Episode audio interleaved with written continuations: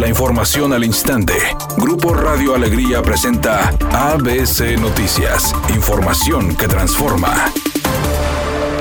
Las partículas PM2.5 pueden ser dañinas según revela un estudio del Observatorio Ciudadano de la Calidad del Aire, contaminante que puede afectar a bebés que están por nacer. Así lo afirmó su director Alfonso Martínez, quien indicó que en la Ciudad de México se hizo un estudio a diferentes embarazadas para ver su exposición a estos contaminantes. Los resultados que se tuvieron fue que aquellas señoras que durante el embarazo estuvieron expuestas a mayores concentraciones de PM2.5, sus hijos tuvieron un rendimiento menor en cuanto al desarrollo de la capacidad cognitiva y al desarrollo del lenguaje a los dos años. O sea, entre más contaminación, más exposición tuvieron a PM2.5, sus hijos sacaron calificaciones más bajas. Por otra parte, recalcó que desde hace más de dos décadas, el Instituto Nacional de la Salud Pública realizó un estudio que señaló que la exposición a este tipo de partículas puede causar en los recién nacidos bajo peso al nacer, problemas respiratorios o cerebrales, inclusive si la madre estuvo muy expuesta a este contaminante, puede causar un nacimiento prematuro, aumentando las posibilidades de muerte en los infantes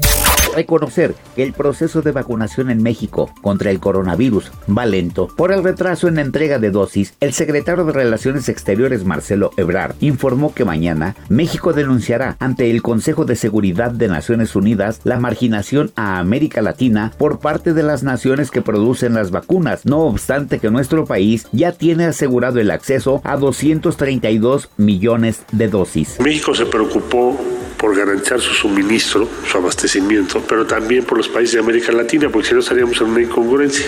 Mañana vamos a estar en el Consejo de Seguridad y vamos a decir, oigan, ustedes los países que producen en general tienen mucho más vacunas que los países que no producen. De hecho, el, la, el mayor número de países del mundo no ha iniciado su vacunación hoy. Y eso lo vamos a decir mañana.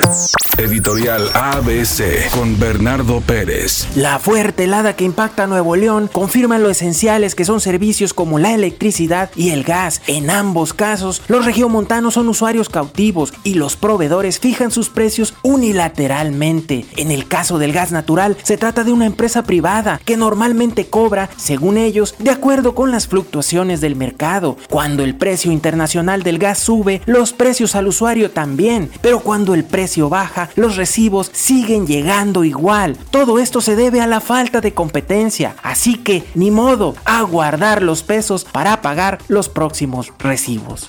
Nicolás El Diente López fue la gran novedad de Tigres para su partido de mitad de semana en contra de Cruz Azul. El uruguayo, quien no pudo participar en el Mundial de Clubes de Qatar luego de haber dado positivo a COVID-19, podría reaparecer con el cuadro felino este miércoles por la noche.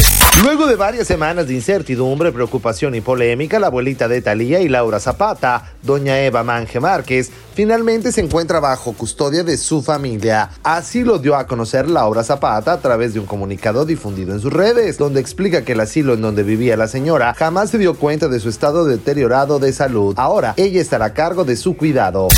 Nos reportan un accidente grave en la avenida Prolongación Francisco y Madero y Chirubusco en el municipio de Monterrey. Es con dirección hacia el oriente para que lo tome en cuenta. Por otra parte, nos siguen reportando colonias sin luz y por ende semáforos apagados. Esto en la colonia Los Reales en el municipio de San Nicolás, Hacienda Los Ayala en Escobedo, Granja Postal en el municipio de Monterrey, Rincón del Country en el municipio de Guadalupe y Los Urdiales en el municipio de Monterrey. Y sobre la actualización de la autopista Saltillo Monterrey, opera con normalidad en ambos sentidos de circulación. Le deseo que tenga una excelente tarde. Es un día con escasa nubosidad y ambiente frío. Se espera una temperatura máxima de 8 grados, una mínima de 0 grados. Para mañana miércoles 17 de febrero se pronostica un día con cielo despejado, una temperatura máxima de 20 grados y una mínima de 2. La temperatura actual en el centro de Monterrey 4 grados. ABC Noticias, información que transforma.